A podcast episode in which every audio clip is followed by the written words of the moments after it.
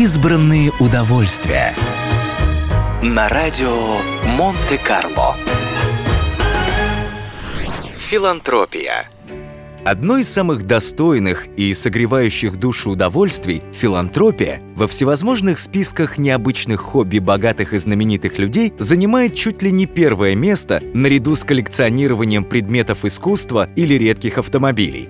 Благотворительность целиком отражает сущность слова «хобби», ведь ею занимаются в свободное время, а материального дохода она не приносит. Несколько лет назад одна компания, которая специализируется на социальных исследованиях, опубликовала результаты исследования, в которых были отражены привычки и увлечения самых богатых людей мира. В итоге благотворительность оказалась на первом месте – том или ином виде ею занимаются более половины миллиардеров всего мира. Способствовали этому в немалой степени инициативы вроде движения «Клятва», основанного Биллом и Мелиндой Гейтс. Бизнесмены, вступившие в это сообщество, публично пообещали еще при жизни отдать на благотворительные нужды более половины своего состояния. Среди тех, кто делится своими деньгами, чтобы сделать мир лучше, кроме семейства Гейтс, оказались Уоррен Баффет, Марк Цукерберг, Джек Ма, Майкл Блумберг и другие миллиардеры,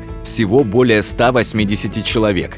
И некоторые, например, Джордж Сорос, уже преуспели в исполнении своей клятвы. Он при жизни раздал почти 80% всех своих денег. А Майкл Блумберг в июне 2010 года сделал самое крупное в истории США пожертвование, переведя на благотворительные цели 37 миллиардов долларов. Огромные капиталы всегда привлекают внимание, но пожертвования сильных мира сего вызывают не меньше интерес. Ведь принцип «заработал, поделись» уже давно считается среди богатейших людей планеты правилом хорошего тона.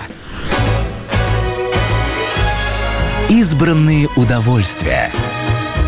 На радио Монте-Карло.